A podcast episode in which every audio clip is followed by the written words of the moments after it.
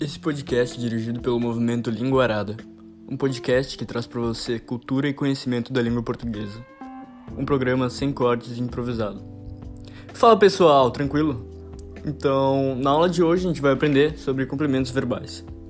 Complemento verbal diz respeito ao termo que completa o sentido do verbo transitivo e pode ser objeto direto e objeto indireto. Então vamos dar uma explicação sobre os objetos diretos. O objeto direto completa o sentido do verbo sem o uso de preposição, ou seja, se liga diretamente ao verbo transitivo sem o uso de preposição.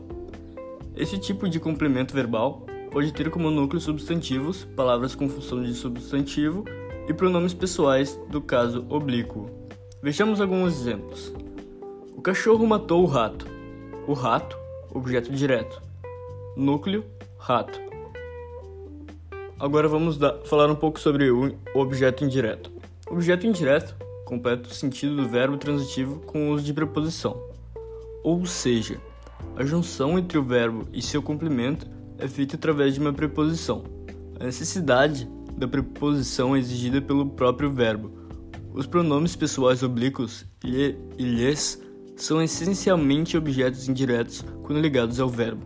Vejamos alguns exemplos. Entregaram-lhe a correspondência. Aspirava ao cargo de presidente da República. Assistimos ao jogo da seleção brasileira de vôlei. Temos por definição de objeto o termo da oração que sofre a ação do sujeito expressa pelo verbo e complementa o sentido deste verbo transitivo.